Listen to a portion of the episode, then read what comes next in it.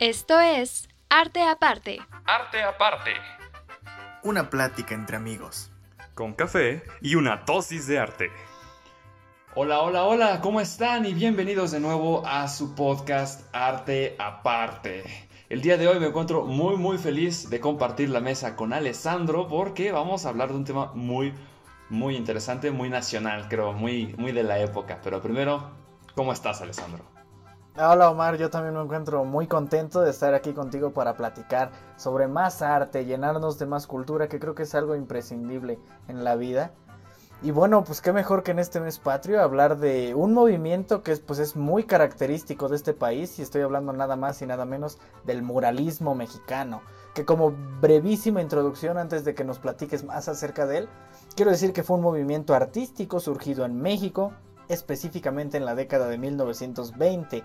Los artistas que participaban en él plasmaban su visión de la identidad nacional, que es algo muy característico de inicios del siglo pasado en este país, además de la situación social y la política del país, y se distinguió por tener un fin educativo que tenía como objetivo difundir la cultura y la vida mexicana, que es algo que, bueno, ¿qué, más nacionalista que eso queremos, no? Sí, sí, sí. La verdad, bueno, nos tardamos un poco, dicen que más vale tarde que nunca, ¿no? Porque, bueno, este, episodio se va a emitir el 20, este, ya va a estar muy tarde para el 16, pero aún así, eh, pues el tema, los temas que trataban eh, los muralistas mexicanos, de verdad sí reflejaban, o más bien esa era su intención, reflejar la realidad nacional, sobre todo reflejarla a una población que en ese entonces no sabía leer ni escribir, porque hay que recordar que en esa década específica, la de 1920, eh, realmente México estaba saliendo de la Revolución Mexicana.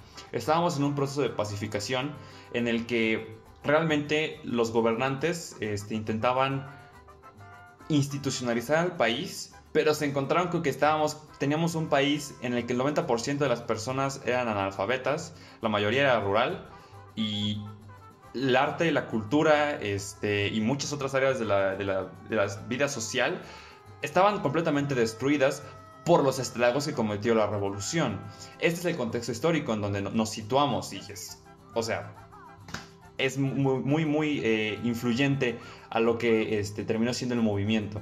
Claro, claro, y de hecho justo estás tocando un punto que creo que es imprescindible en este movimiento específico, porque si bien en otras disciplinas, otros movimientos, otros digo, ahorita no estamos hablando de un artista en específico, pero hemos hablado de artistas en específico. Creo que si bien es importante, claro que sí su contexto, para este movimiento, para el muralismo mexicano, pues es que no hay de otra más que partir específicamente del contexto. Como bien dices, veníamos de la revolución, que de hecho todavía ni siquiera estaba enteramente concluida.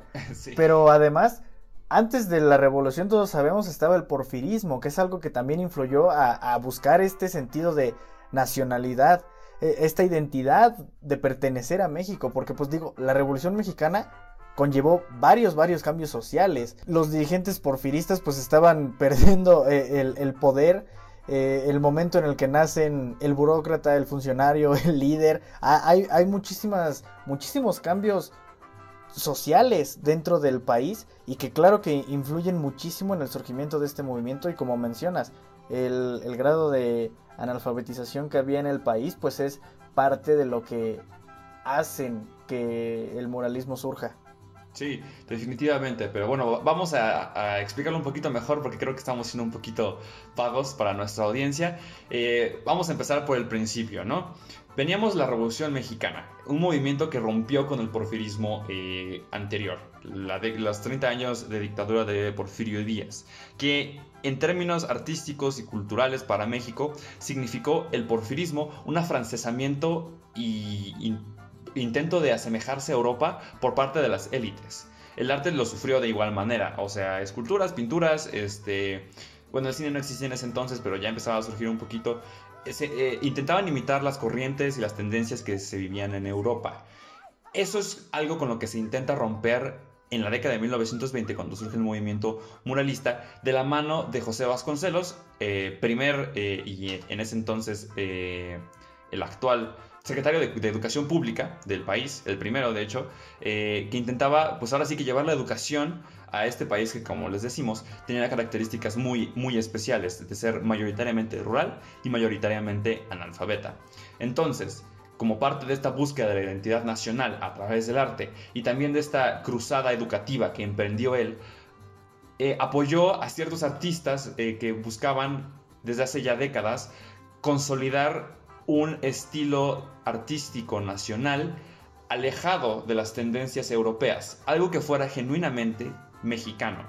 Eh, esto es una corriente que inició el doctor Atl, es Gerardo Murillo, es el nombre verdadero de este pintor, bueno, artista, porque se dedicó a muchas cosas, pero principalmente a la pintura eh, mexicano, que ya desde antes del porfirismo y cuando estalló la revolución había estado buscando un estilo mexicano y él fue el que le enseñó a los principales, los que después se convirtieron en los grandes, en los tres grandes del muralismo mexicano, él fue el que les, les enseñó la técnica necesaria para poder pintar sus murales.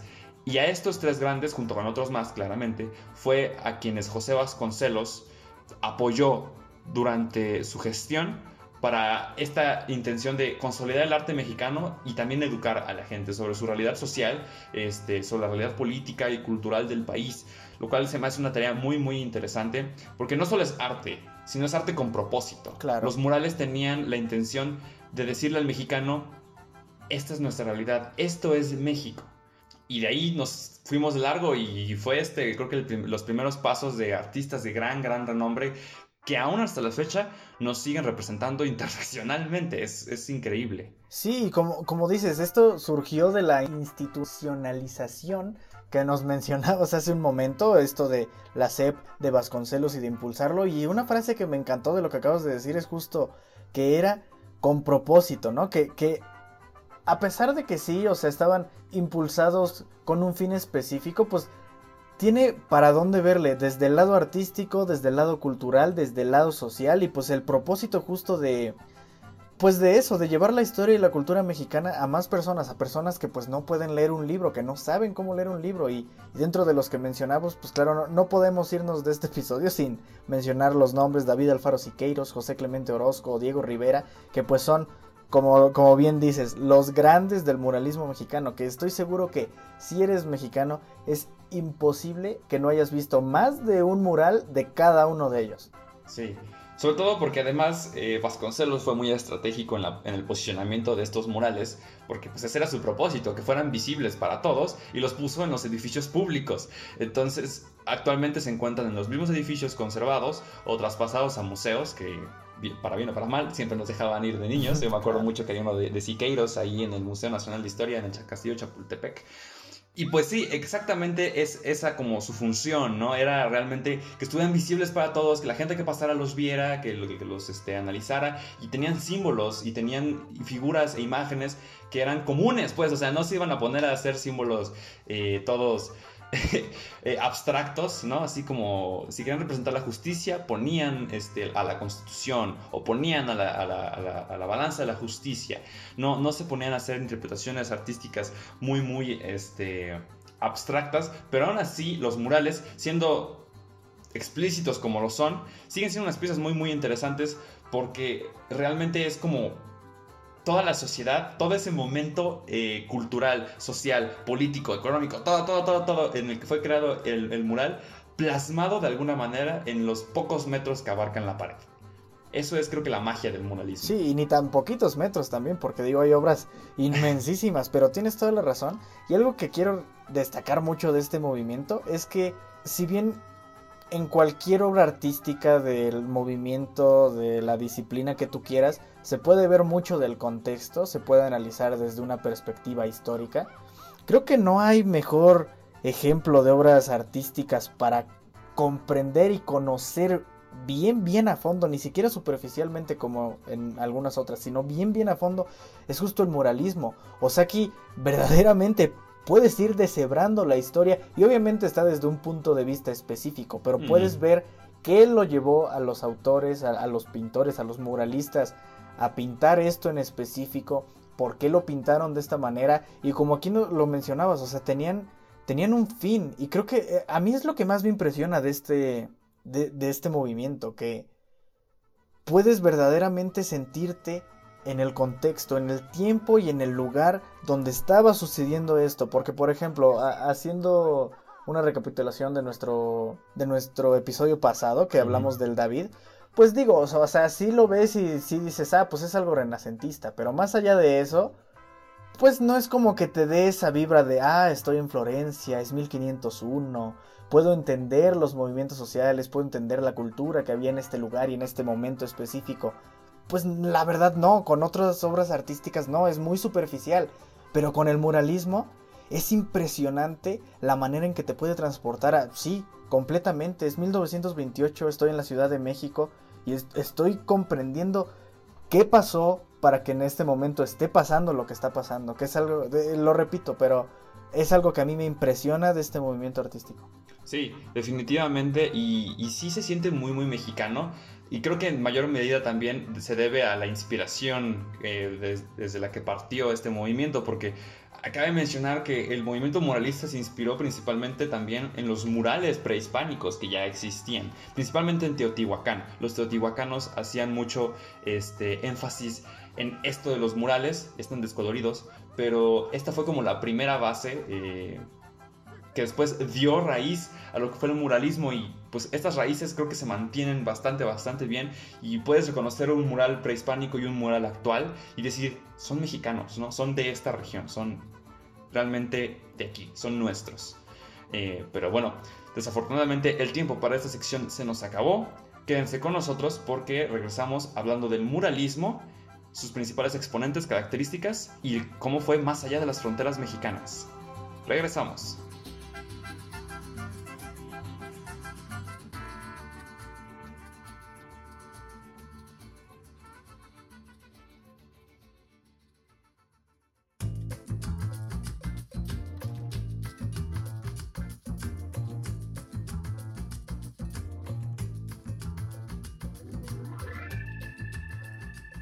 Estamos de regreso para seguir hablando un poquito acerca del muralismo, un poquito más acerca de su impacto, no solo artísticamente, sino socialmente dentro de México. Y bueno, estoy seguro que nos podrás desarrollar unos puntos muy interesantes que tienes, Omar, acerca de qué caracteriza como tal al muralismo mexicano.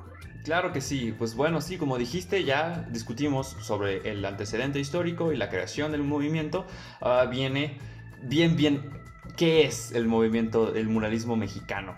El muralismo mexicano, como ya mencionamos, fue creado eh, por iniciativa gubernamental, por lo tanto, las tres principales características oficiales que definían a este movimiento provienen principalmente de las esferas políticas de la época.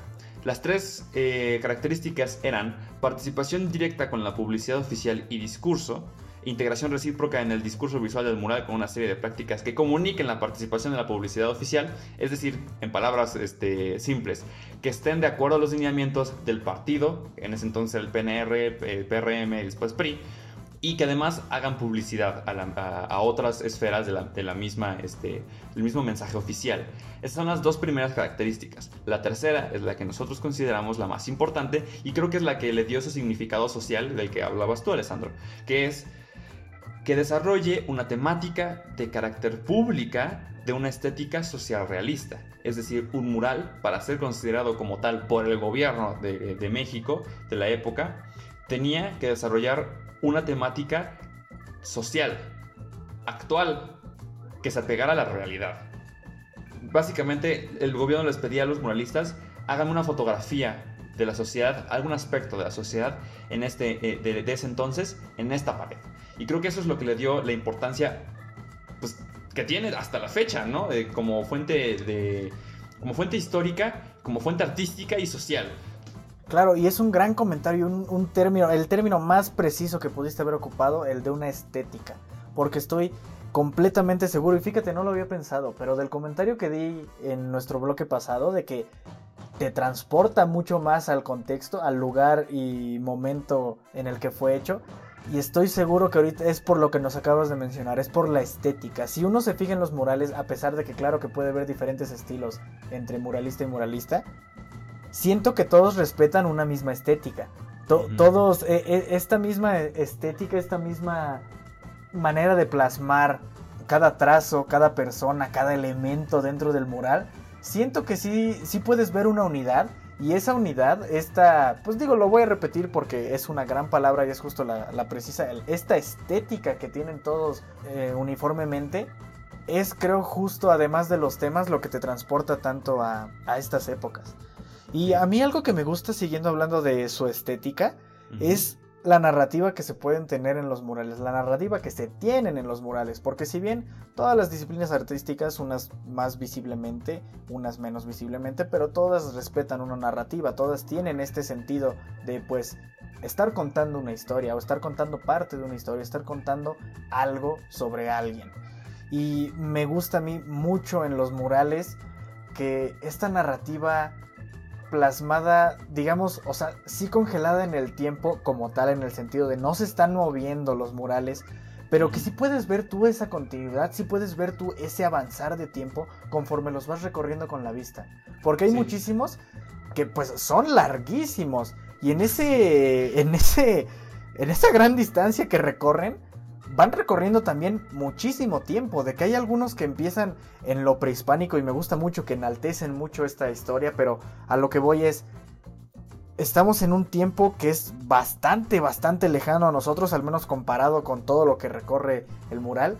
Y mientras vas avanzando, mientras vas recorriendo, mientras vas arrastrando tu ojo por cada parte, cada detalle del, del mural, puedes ir viendo cómo va pasando el tiempo, puedes ir viendo algunos acontecimientos muy fáciles de identificar, otros tal vez no tanto, pero a final de cuenta estás viendo ese pasar del tiempo, que e, es una narrativa que no, no tienen esa ventaja algunas otras disciplinas artísticas e incluso la misma pintura. Hemos analizado pinturas que, aunque claramente tienen una narrativa, tienen un subtexto, una semiótica diferente a esta, pues no es tan tal cual, no estás viendo el paso del tiempo. Mencionábamos con las meninas de Diego Velázquez, que era como haber congelado ese momento en el tiempo y estar en esa escena. Creo que aquí no es congelar ese momento, es revivirlo, es volver a darle play y estar viendo la historia de México o de algunas otras regiones, dependiendo el mural, el mural, perdón. Pero es eso, es volver a estarlo viendo pasando, que es algo que a mí me impresiona y me gusta muchísimo de los murales en específico y de la narrativa que pueden llegar a manejar. Sí, y creo que aprovecha el formato muy bien, ¿no? Porque una pintura como la de Meninas es grande, pero de, de, alguna manera tú la ves de frente y puedes apreciar la obra completa en su magnitud total. Pero un mural, por sus definiciones y características, pues es una obra muy muy grande. Tu ojo no puede abarcarla por completo. Te vienes obligado a recorrerlo en alguna dirección. Exacto. Y esa dirección es lo que genera este como aspecto panorámico de la historia y del arte. Eh, porque pues sí, hay murales que abarcan incluso varias paredes. Entonces tienes que recorrer el cuarto completo para poder apreciar la obra. Y ese recorrido es lo que te da como la sensación de ver pasar el tiempo. Porque estás apreciando cachito por cachito, por cachito, por cachito, cómo va avanzando la obra y se va desarrollando. Y creo que es una, eh, un uso magnífico del formato y también del mensaje, ¿no? De estas tres características de este mensaje lo aplican muy muy bien porque podrían ser usados para cualquier cosa, pero creo que los murales aplicados en esta función educativa, histórica, que enaltecen, como tú dices, la parte... Eh, de la, de prehispanidad, de, la revolución, la independencia y hasta cierto punto la actualidad mexicana, les sirve muy muy bien. O sea, no me imagino un mural que no represente de, esas, de esa manera a nuestro país. Claro, sí, como mencionas, aprovechan al 100% el formato de lo que están haciendo y creo que es admirable, impresionante también. Pero también cabe mencionar un aspecto, siguiendo hablando en la línea de la estética, que aunque todos respetan, respetan la misma estética, no todos tienen el mismo estilo o no todos le dan el énfasis a lo que los otros. Porque, por ejemplo, hablando de, de los grandes que mencionábamos, Rivera, Siqueiros y Clemente Orozco, este último le gusta más o le gustaba más hacerlos con un carácter más expresionista y enalteciendo un poco más las tradiciones artísticas mexicanas, le gustaba mostrar un violento dinamismo, pero, pero también reflejarlo junto con todo lo demás. Si nos pasamos al estilo de Siqueiros, su forma, su forma de, de, pintar, que es de los tres a mí mi favorita, es justo porque es el que más uso hace de esta narrativa que estoy mencionando, y es porque es de forma esquemática. La de Siqueiros es la más esquemática de, los estilos de, los tres. Encuentra también como Clemente Orozco mucho dinamismo y a través de esta esquematización y de este dinamismo crea el movimiento, que es lo, que yo mencionaba. Y estoy seguro que nos tienes algo que contar muy interesante sobre un mural específico de Diego Rivera, donde también podremos ver un poquito de su estilo específico. Sí, sí, sí. Y más que, eh, más que estilo también influencia, porque algo que luego no, no, mencionamos cuando hablamos de, esto, de este movimiento profundamente nacional es que traspasó las, las fronteras del país. O sea, el muralismo mexicano llegó lejos, muy, muy lejos. Y uno de los lugares donde alcanzó fue precisamente el Centro Rockefeller en Nueva York, donde uno de los miembros de la familia Rockefeller le pidió a Diego Rivera que pintara un mural. Eh, este mural Desafortunadamente, en su época fue destruido por los mensajes altamente socialistas y populistas eh, de izquierda que contenía, pero después, afortunadamente, gracias este, a, la intervención oportuna del gobierno, se le pidió a Rivera que volviera a recrear, perdón, la redundancia, que recreara eh, el mural aquí en México y es el que actualmente conocemos como El hombre controlador del universo, que tenía eh, como título original El hombre en el cruce de caminos, o en inglés The Man on the Crossroads. Y es este mural, eh, si pueden buscarlo ahí en internet, donde tenemos a, un, a una especie de maquinista admirando como cuatro dimensiones de la realidad. Tenemos plantas abajo, el universo expandiéndose en alas, por atrás de él, engranes, este, tenemos las figuras de Charles Darwin o de incluso eh, Lenin eh, en el fondo y creo que habla mucho también del nivel de detalle que luego llegan a tener estas, eh, esta clase de obras porque como les decía no es nada abstracto no hay nada que uno pueda interpretar como de esto puede ser tal o tal cosa pero tiene muchos símbolos. O sea, no es abstracto, pero sí es simbólico. Tiene a Lenin, tiene un microscopio, engranes, ciencia, universo, tierra, alma. ¿no? Eh, y es como esta especie de, fractal, donde mientras más te acercas, más descubres, y, mientras más te alejas, también descubres otras cosas, ¿no? O sea, desde lejos es una cosa, de cerca es otra, y parece que cada segmento del mural es su unidad por sí misma, una unidad artística, eso lo hace muy, muy, muy padre. Hoy vienes con todo en frases, ¿eh, Es la tercera vez que me impresiona y que das en el clavo con una expresión que das. Y es justo la de que no es abstracto, es simbólico, que es... No, hombre, hoy sí estás cañón, ¿eh? este, pero sí, o sea, esta, esta frase describe tal cual ¿Cómo puedes ver tú la interpretación de un mural? Porque tienes toda la razón, o sea, no se va como con muchísimas metáforas o un lenguaje figurado o que este pequeño puntito simboliza tal y tal concepto que pues podrían llegar a ser súper, hiper, mega complejos, pero no es que no sea profunda, es que su sentido, como dices, no es abstracto, no es figurativo, es más simbólico.